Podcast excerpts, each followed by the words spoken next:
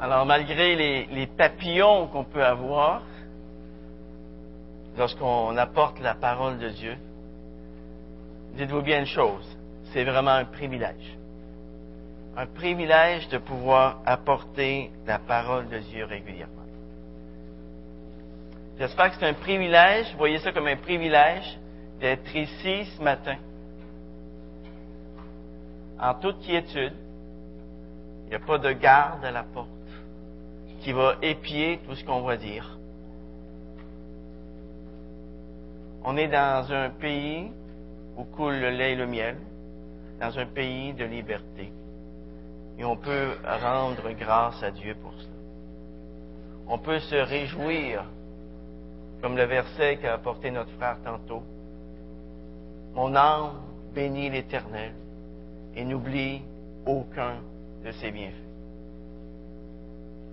Mon âme bénit l'Éternel et n'oublie aucun de ses bienfaits. Savez-vous comment est-ce qu'on peut vivre notre vie chrétienne? On peut la vivre en maugréant, ou bien on peut la vivre en bénissant l'Éternel pour tous ses bienfaits. Eh bien, moi je choisis la deuxième part. Je veux vivre ici-bas les jours qui me restent à vivre en bénissant l'Éternel pour chacun de ses bienfaits. Alors prions. Père éternel, on veut te louer, te dire merci. Merci parce que tu nous aimes d'un amour éternel et que tu nous conserves ta bonté. Seigneur, je veux traiter avec mes frères et sœurs ce sujet de l'amour ce matin. Et je te prie afin que tu euh, me guides, que tu me diriges par ton esprit. Afin que ce qui est dit, ce qui sera dit, eh bien, ça puisse tomber dans nos cœurs et que ça puisse porter du fruit. Dans le beau nom de Jésus. Amen. Alors, j'aimerais vous inviter dans 1 Corinthiens, chapitre 12, verset 27, mais je vais euh, regarder avec vous plus attentivement ce matin 1 Corinthiens chapitre 13, 1 à 3. C'est sûr que c'est un passage qui est grand, qui est vaste, et euh, avec le temps qui nous est alloué le dimanche matin, eh bien, je ne prétends pas que je vais faire le tour du sujet. OK? Alors, 1 Corinthiens chapitre 12, verset 27.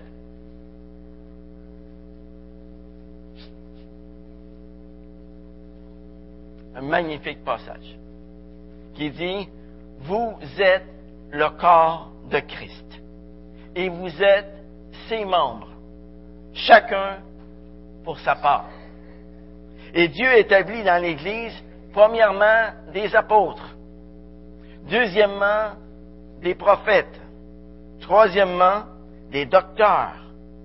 Ensuite, il y a le don des miracles, puis les dons de guérir, de secourir, de gouverner, de parler diverses sortes de langues. Tous sont-ils apôtres? Tous sont-ils prophètes? Tous sont-ils docteurs? Tous font-ils des miracles? Tous ont-ils des dons de guérison? Tous parlent-ils en langue? Tous interprètent-ils? Aspirez aux dons les meilleurs. Et je vais encore vous montrer une voie par excellence. Si je parlais les langues des hommes et des anges, si je n'ai pas l'amour, je suis du bronze, de l'airain qui résonne, ou une cymbale qui retentit. Et quand j'aurai le don de prophétie, la science de tous les mystères, et toute la connaissance, quand j'aurai même toute la foi jusqu'à transporter les montagnes, si je n'ai pas l'amour, je ne suis rien. Et quand je distribuerai tous mes biens pour la nourriture des pauvres, quand je livrerai même mon corps pour être brûlé, Si je n'ai pas l'amour, cela ne me sert de rien. Tout un passage, hein? Tout un passage. Un jour, j'ai entendu une histoire au sujet d'un psychologue qui travaillait auprès des enfants. Et par un, un beau samedi ensoleillé, eh bien, il avait consacré toute sa journée de congé à construire une nouvelle allée chez lui. Et tout juste après avoir aplani la surface du goudron fraîchement répandu, ses enfants coururent tout le long de son allée et y laissèrent de profondes empreintes de pieds tout le long. Parce qu'il poursuivait un ballon. Alors le psychologue, hors de lui, leur lança un, paquet d'injures. Alors sa femme, complètement, mais complètement sous le choc, lui dit, Tu es un psychologue qui est censé aimer les enfants. Et le psychologue, en colère, cria, J'aime les enfants dans l'abstrait, pas dans le goudron. Vous savez, lorsqu'il y a de profondes empreintes dans notre allée, c'est là que les gens découvrent si notre amour est abstrait ou concret. Le verbe aimer est toujours un verbe actif. Toujours un verbe actif. Le verbe aimer n'est pas un verbe passif, c'est un verbe actif. Dans 1 Corinthiens chapitre 12 et chapitre 14, l'apôtre Paul aborde l'aspect des dons spirituels. Et au chapitre 12, Paul discute sur la nature et sur l'emploi des dons spirituels. Et dans ce chapitre, Dieu nous fait comprendre qu'un don spirituel, c'est une faculté qu'il accorde aux nouveaux croyants. C'est ça que Dieu nous fait comprendre à travers le chapitre 12. Et par ce moyen, eh bien, le croyant est appelé à servir. Il est appelé à se rendre utile. Il est appelé à se dépenser de manière à faire connaître Christ autour de lui. Répandre l'amour de Dieu autour de lui. Par contre, certains croyants de Corinthe avaient l'idée qu'un don spirituel, c'était un avantage pour l'individu. C'était un privilège qui lui permettait d'exploiter sa personnalité. C'était un privilège qui lui permettait de devenir quelqu'un, quelqu'un d'important. Et ces gens-là n'avaient pas compris la pensée de Christ, qui est venu non pas pour être servi, mais pour servir et donner sa vie pour plusieurs. Et c'est avec cet arrière-plan que l'apôtre Paul examine la question des dons spirituels. Paul condamne les croyants de Corinthe qui utilisent certains de leurs dons spirituels pour des buts égoïstes, plutôt que pour l'utilité commune. Le portrait que Dieu nous trace de l'Église de Corinthe à travers cette lettre de l'apôtre Paul, c'est pas très reluisant.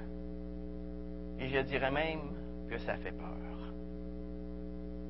Et s'il y a une chose qui est certaine, c'est que l'Église de Corinthe n'est pas une Église à imiter. Mais pas du tout. Pendant un an et demi, les croyants de Corinthe avaient bénéficié de la présence de Paul.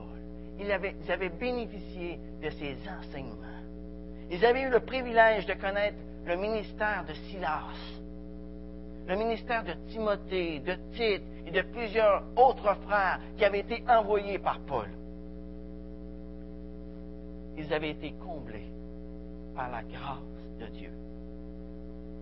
Et pourtant, et pourtant, nous lisons, lorsque nous lisons la première épître de Paul aux Corinthiens, nous nous apercevons qu'à la plupart d'entre eux étaient demeurés charnels ils avaient, n'avaient pas appris, n'avaient pas appris à donner. Le fruit de l'esprit, c'est l'amour, la joie, la paix, la patience, la bonté, la bienveillance, la fidélité, la douceur, la maîtrise de soi. Et ce fruit de l'esprit qui aurait dû les caractériser, ne les caractérisait pas du tout. Et savez-vous ce qui se passe? Lorsque nous faisons des choses sans que l'amour ne soit présent? Eh bien, ça crée toutes sortes de problèmes. Un jour, il y a un médecin qui écrit ce qui suit. L'amour est le remède pour notre vieux monde malade. Si les gens pouvaient apprendre à donner et à recevoir l'amour, ils guériraient habituellement de beaucoup de leurs maladies mentales ou physiques. Le problème, c'est que très peu de gens ont une idée quelconque de ce qu'est le véritable amour. Aujourd'hui, la plupart des gens définissent l'amour en des termes de bons sentiments, en des termes d'affection chaleureuse, en des termes de, romance ou de désir. Par exemple, lorsque nous disons je t'aime, ça veut bien souvent dire je m'aime et je te veux.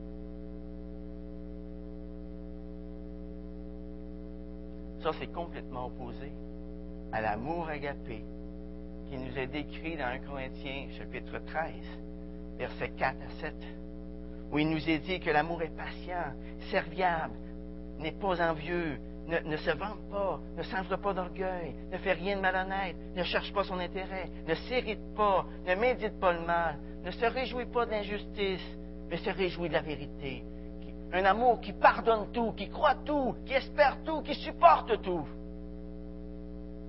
Ça, c'est l'amour agapé. Ce n'est pas un amour qui cherche son propre intérêt, mais qui cherche l'intérêt de l'autre.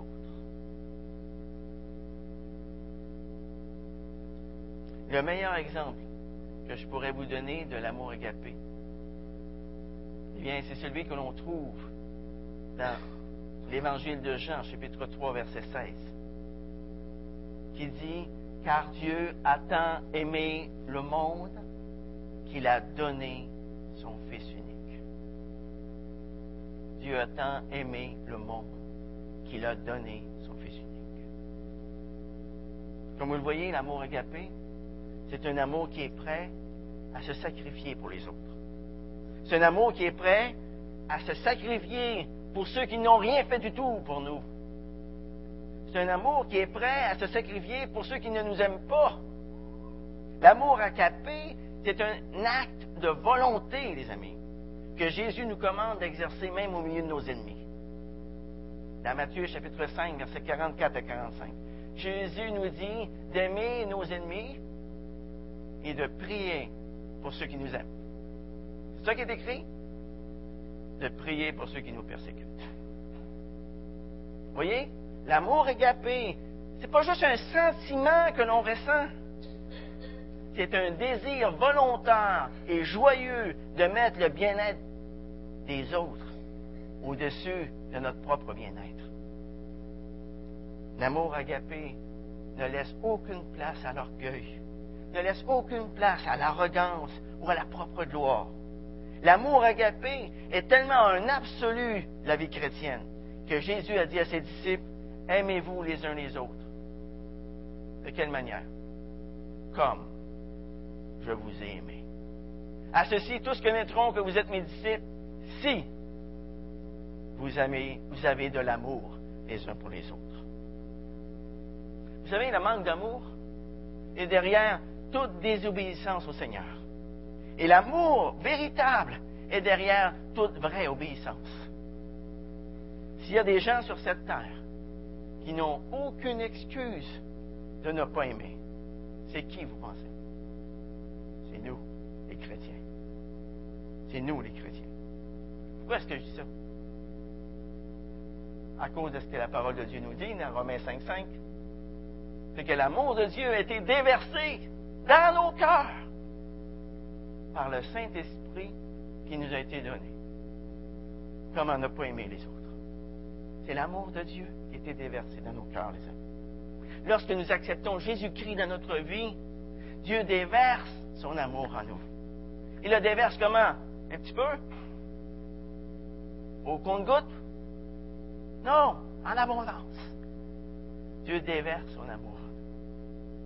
Et ça, ça nous rend capables d'aimer à notre tour. Lorsqu'on aime les autres, c'est qu'on laisse Dieu aimer les autres à travers nous, simplement. Et après avoir parlé de la question des dons spirituels au chapitre 13,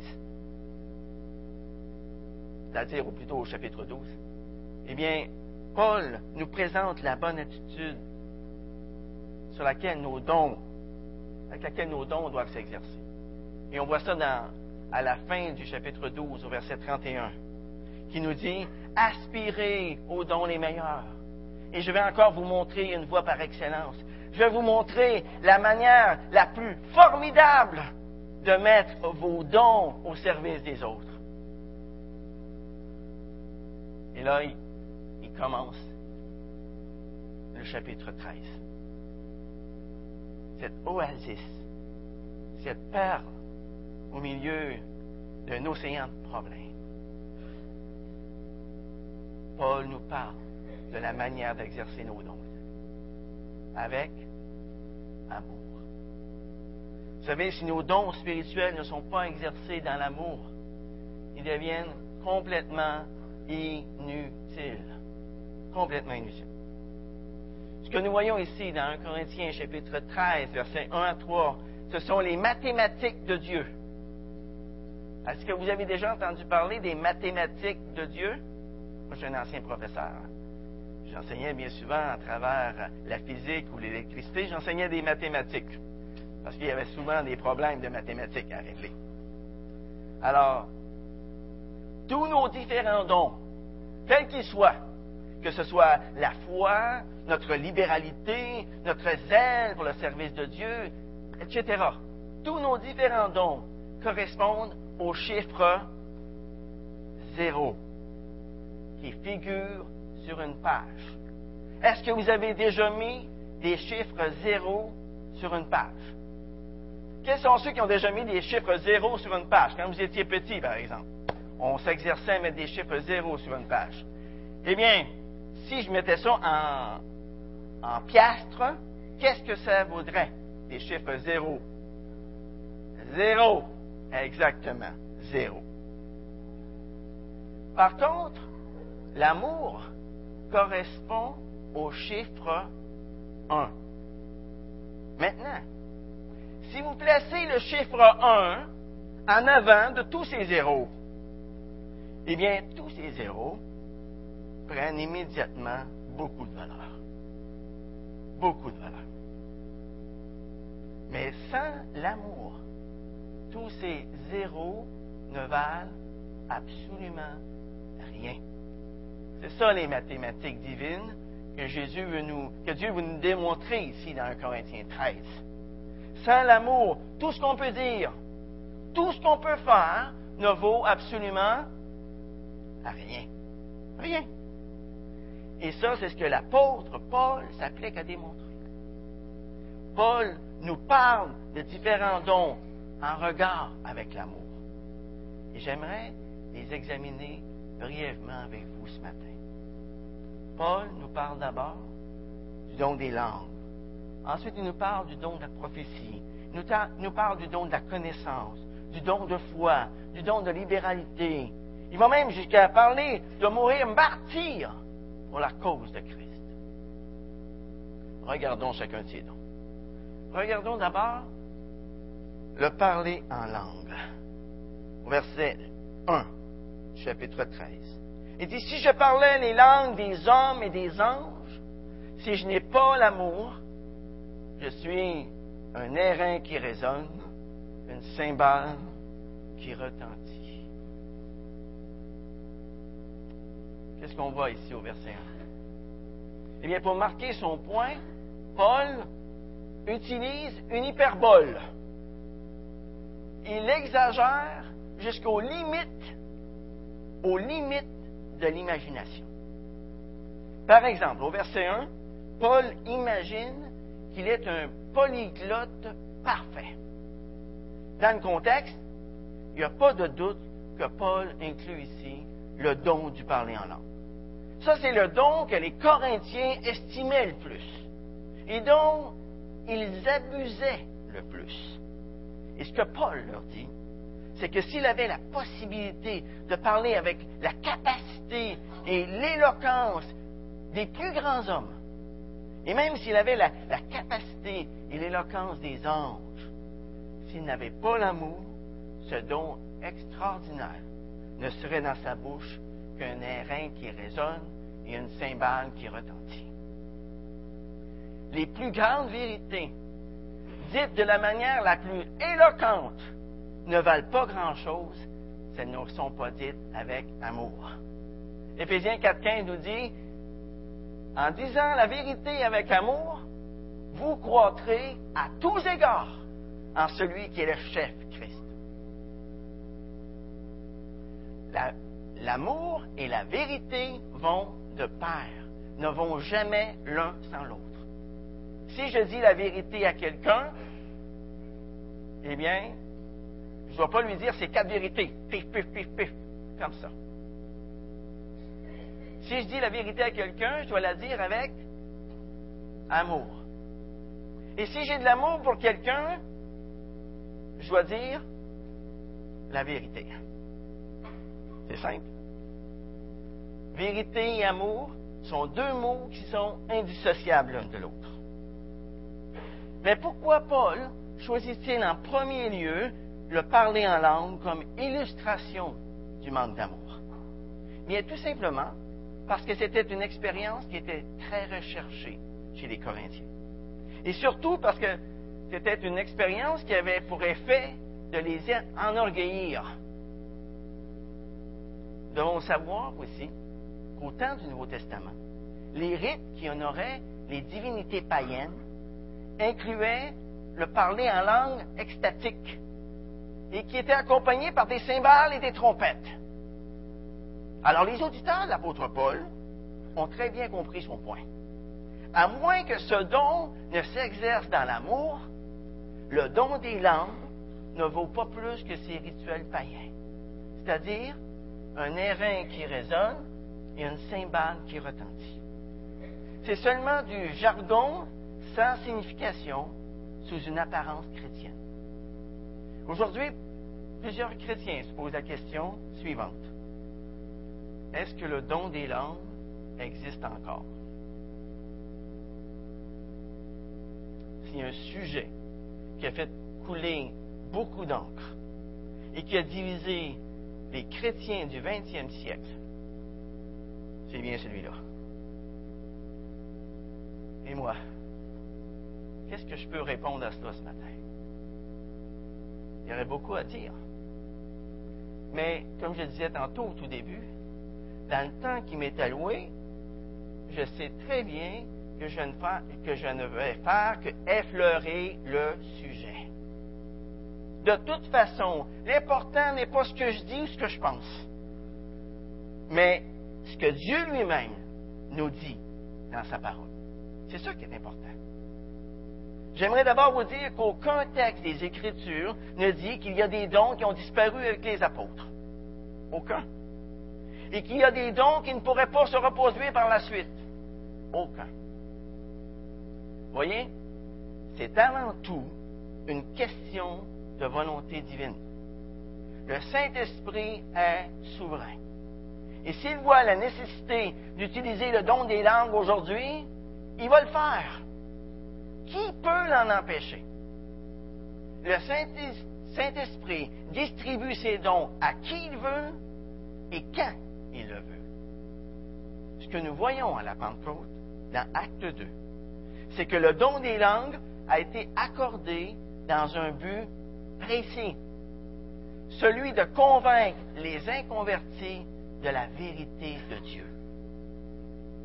Celui de convaincre les inconvertis de la vérité de Christ. Il nous est dit, par exemple, dans Acte 2, verset 5, qu'il y avait à Jérusalem ce jour-là des Juifs pieux qui était venu de toutes les nations qui sont sur le ciel. Les langues miraculeuses parlées par les disciples lors de la Pentecôte étaient des langues réelles, car chacun d'entre eux, dans la foule, les entendait dans leur propre langue. On voit ça dans Acte 2, verset 6. Et les langues miraculeuses n'ont pas été inutiles. Elles ont abouti à la conversion de 3000 personnes ce jour-là. Voyez, lorsque c'est vraiment le Saint-Esprit, par le Saint-Esprit que les gens parlent, ce n'est pas la confusion que l'on voit. Ce sont des résultats concrets. Ce sont des conversions. Des conversions. Et dans Acte 2, nous voyons que c'était des conversions authentiques. Car ceux qui acceptèrent la parole persévérèrent dans l'enseignement des apôtres, dans la communion fraternelle, dans la fraction du pain et dans les prières. Les trois cas où il est fait mention du parler en langue dans le livre des actes, ça se réfère à chaque fois à une occasion spéciale où nous voyons des gens se convertir à Christ. À chaque fois. Intéressant. À chaque fois. Dans Acte 2, à Jérusalem, le parler en langue étrangère a eu pour effet de marquer l'ouverture de la porte du royaume aux Juifs. Dans Acte 10, à Césarée, le parler en langue a eu pour effet de marquer l'ouverture de la porte du royaume aux non-juifs, aux païens. Et dans Acte 19 à Éphèse, le parler en langue étrangère a eu pour effet de marquer la rupture définitive entre l'ancienne alliance et la nouvelle alliance. Les trois textes du livre des actes nous parlent du parler en langue ne nous fournissent aucun argument en faveur d'un parler en langue généralisé, tel que nous le voyons dans certains milieux chrétiens de notre 21e siècle. Aujourd'hui, dans bien des milieux chrétiens, on impose à tous les croyants de parler en langue. Et certains d'entre eux vont même jusqu'à dire que si vous ne parlez pas en langue, vous n'êtes pas baptisé du Saint-Esprit. Pourtant, dans 1 Corinthiens chapitre 12, versets 27 à 30, qu'on a lu tantôt, l'apôtre Paul nous fait bien comprendre que tous ne parlent pas en langue. Est-ce que tous étaient apôtres? Est-ce que tous étaient prophètes? Est-ce que tous avaient le don de guérison? Est-ce que tous avaient les dons qui sont ici? Non. Pourquoi alors auraient-ils tous le don de parler en langue? Regardez aussi son argumentation dans 1 Corinthiens 12, verset 17. Il dit, si tout le corps était œil, où serait l'ouïe? Et si tout le corps était langue? C'est monstrueux, ça. Pensez ça. Quel portrait lamentable du corps de Christ, l'Église. Vouloir imposer le don du parler en langue à chaque croyant, c'est déformer la pensée de Dieu. C'est, forcer la main du Saint-Esprit qui distribue les dons à qui il veut. Prétendre que le parler en langue est le signe du baptême du Saint-Esprit c'est affirmer que les langues sont un signe pour les croyants. Alors que Paul affirme exactement le contraire dans 1 Corinthiens chapitre 14 verset 22, où il dit que les langues sont un signe non pour les croyants, mais pour les incroyants, pour convaincre les incrédules afin qu'ils se convertissent. Il est évident que ce qu'on appelle aujourd'hui la glossolalie, ça ne correspond pas du tout au modèle que nous donne le Nouveau Testament. Où sont aujourd'hui les langues réelles qui ont fait en sorte que tous ceux qui étaient réunis autour des disciples à la Pentecôte pouvaient les entendre chacun dans leur propre langue? Ralph Chaliste, célèbre théologien du XXe siècle, a fait le commentaire suivant dans son livre le parler en langue. Il dit, montrez-moi, par exemple, des Arabes ou des Chinois qui entendent les paroles de l'Évangile exprimées miraculeusement devant eux, dans leur propre langue, par un simple ouvrier qui ne parle que le français, et que ces gens-là comprennent ces paroles au point d'être convaincus et amenés au salut, comme dans Acte 2. Et il ajoute ce qui suit. Peut-être avez-vous déjà entendu parler de cas de véritable conversion? À la suite de langues surnaturelles, où un étranger parmi l'auditoire comprend quelque chose de très précis dans sa langue maternelle et accepte Christ par la suite.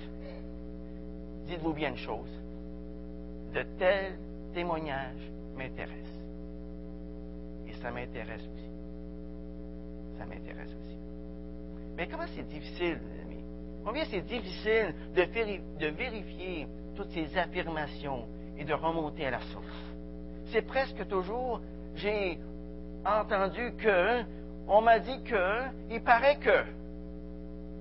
Si nous voulons établir l'authenticité d'un tel témoignage, nous avons besoin de nous poser quelques questions. Par exemple, où est-ce que cela s'est passé? À quelle date que ça s'est passé? Quel est le nom? Quel est le nom de celui qui a parlé? Quelle langue? En quelle langue s'est-il exprimé? Qu'est-ce qu'il a dit? Qu'est-ce qu'il a dit? Est-ce qu'on connaît les personnes qui ont accepté Christ par la suite? Où est-ce qu'on peut les trouver, ces personnes-là? Où sont les, témoins qui pourraient attester chacun de ces faits? Vous savez, la foi biblique exige un fondement solide. La Bible nous dit, dans Deutéronome 19, verset 15, qu'un fait ne peut être établi que sur la déposition de deux ou trois témoins. Devant un tribunal du monde digne de ce nom, aucune affirmation n'est reconnue valable sans qu'il y ait des vérifications sérieuses qui soient faites. Alors pourquoi, pourquoi dans nos milieux chrétiens se laisserait-on aller à croire à des affirmations aussi importantes sans que l'on fasse aucune vérification sérieuse? Conclusion de l'apôtre Paul. Si le don des langues n'est pas exercé dans l'amour des autres, si le don des langues n'est pas exercé pour l'édification des autres, il ne sert absolument rien. C'est un airain qui résonne, une cymbale qui retentit. Je me suis attardé un petit peu plus sur le parler en langue. Alors, je vais m'attarder moins sur les autres. Paul nous parle du don de prophétie par la suite. Il va nous parler du don de la connaissance. À la fin du, au début du verset 2, il dit, quand j'aurai le don de prophétie, la science de tous les mystères et toute la connaissance. Si je n'ai pas l'amour, je ne suis rien. Encore une fois, Paul utilise une, hyperbole. Hein. Paul ajoute que même s'il avait le don de prophétie, la science de tous les mystères, il serait rien s'il n'avait pas l'amour. Sans amour, nous pourrions savoir tout sur Dieu et n'être Même si on additionnait toute la connaissance, même si on était une encyclopédie vivante, ça n'aiderait pas non plus. On pourrait sonder tous les faits qu'il y a à connaître dans l'univers. Et on ne serait rien sans amour. Rien du tout. Rien du tout. En d'autres mots, si d'une manière ou d'une autre, Paul pouvait comprendre tout sur le Créateur et tout sur la création, il serait encore un zéro s'il n'avait pas l'amour. Imaginez maintenant, si tout cela, tout ce que Paul nous dit, c'est rien sans amour, à combien plus forte raison nos petits accomplissements intellectuels, qu'ils soient bibliques ou non, n'ont absolument aucune valeur sans amour. Ils sont moins que rien. Vous savez, il ne faut surtout pas penser que Paul était en train de déprécier la connaissance de la parole de Dieu. Pour l'apôtre Paul, la connaissance de la parole de Dieu était d'une importance capitale. Dieu n'a jamais donné de prime à l'ignorance. Jamais. Par exemple, dans Osée, chapitre 4, verset 6, la parole de Dieu nous dit, Mon peuple périt parce qu'il lui manque la connaissance. En Proverbe 19, verset 2, la parole de Dieu nous dit que le manque de connaissance n'est bon pour personne. Personne. Par contre, que l'apôtre Paul nous dit, c'est que la connaissance sans amour, c'est encore pire que l'ignorance. Pourquoi il dit ça? Tout simplement parce que la connaissance sans amour produit du snobisme. La connaissance sans amour, ça produit de l'orgueil. Ça produit de l'arrogance.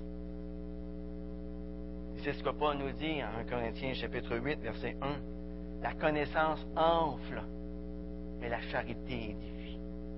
La connaissance sans amour a pour effet d'hypertrophier le cerveau, puis d'atrophier le cœur. C'est ça la connaissance sans amour. Par contre, si la connaissance spirituelle que nous avons est accompagnée d'humilité, si elle est accompagnée d'amour, elle va produire de bons fruits dans l'œuvre du Seigneur. Voyez, l'amour, c'est un ingrédient essentiel pour que les dons du Saint-Esprit puissent édifier l'Église, le corps de Christ. Paul va ensuite nous parler du don de la foi à la fin du verset 2.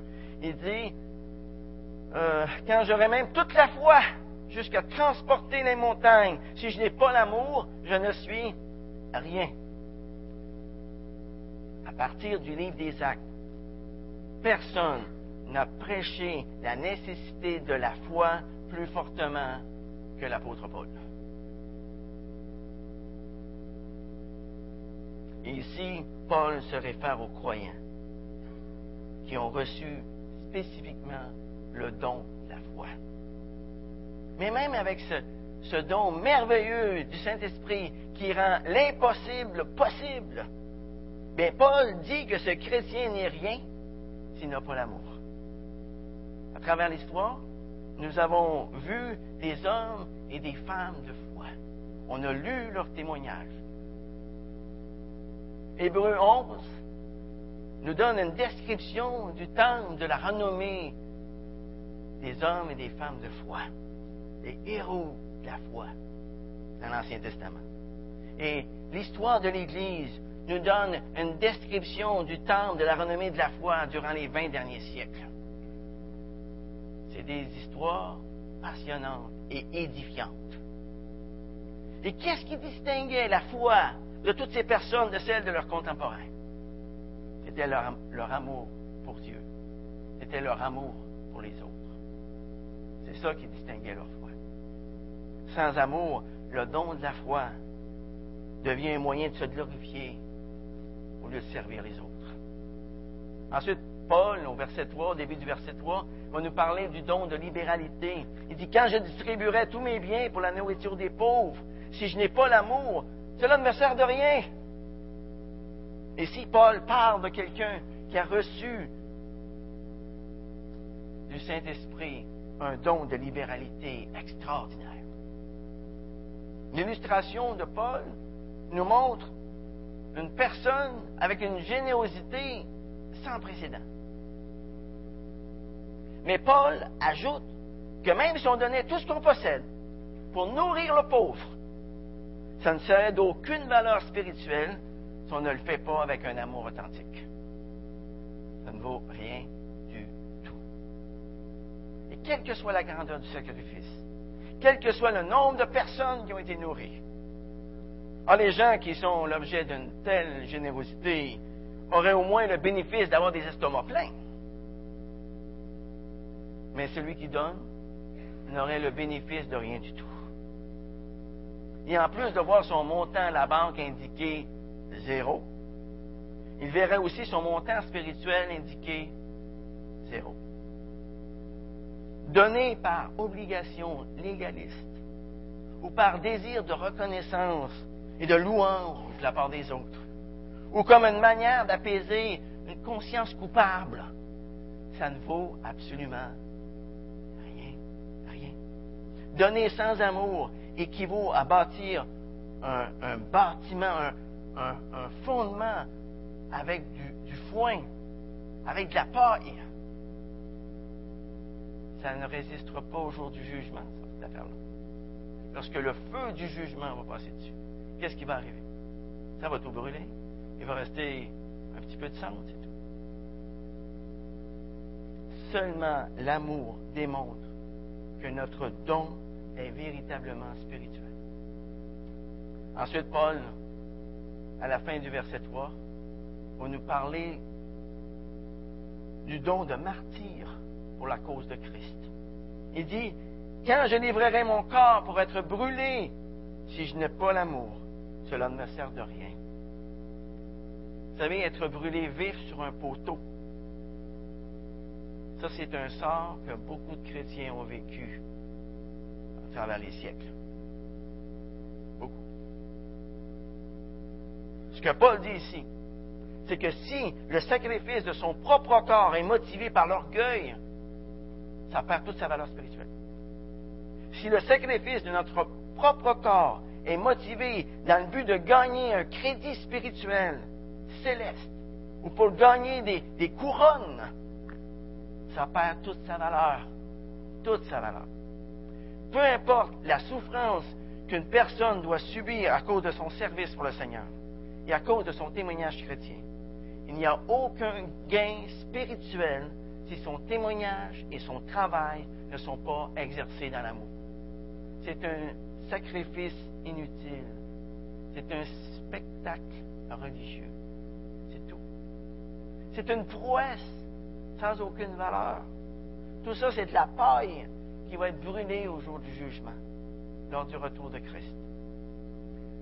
La personne sans amour ne produit rien, n'est rien et n'obtient rien. Et cela, même si elle a reçu des dons extraordinaires de la part du Saint-Esprit. Souvenons-nous, les amis, que sans amour, l'exercice de nos dons est complètement inutile. Inutile. Sans amour, nos dons spirituels ne sont qu'une rangée de zéro qui n'ont absolument aucune valeur. Quand Jésus pressait les disciples d'aimer leurs prochains comme eux-mêmes, il les pressait de regarder leur vie selon la perspective des autres. Vous savez, ça ne prend que quelques instants et tout juste un petit peu d'imagination pour se placer dans les souliers de l'autre. Mais qu'est-ce qui se passe lorsque nous le faisons? Nous pouvons à ce moment-là mieux comprendre les empreintes profondes et douloureuses qui ont marqué sa vie.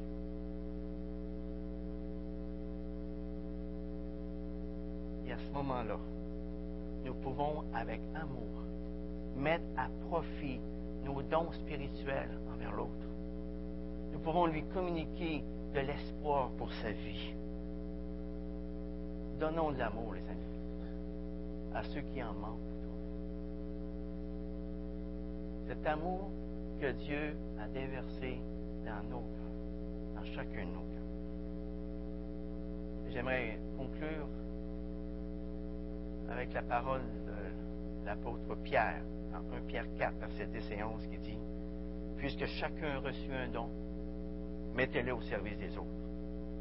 Et si quelqu'un parle, que ce soit comme annonçant les oracles de Dieu, et si quelqu'un remplit un ministère, eh bien, qu'il le remplisse selon la force que Dieu lui communique, avec amour, afin qu'en toute chose, Dieu soit glorifié par Jésus-Christ, à qui appartiennent la gloire, la puissance au siècle des siècles. Amen.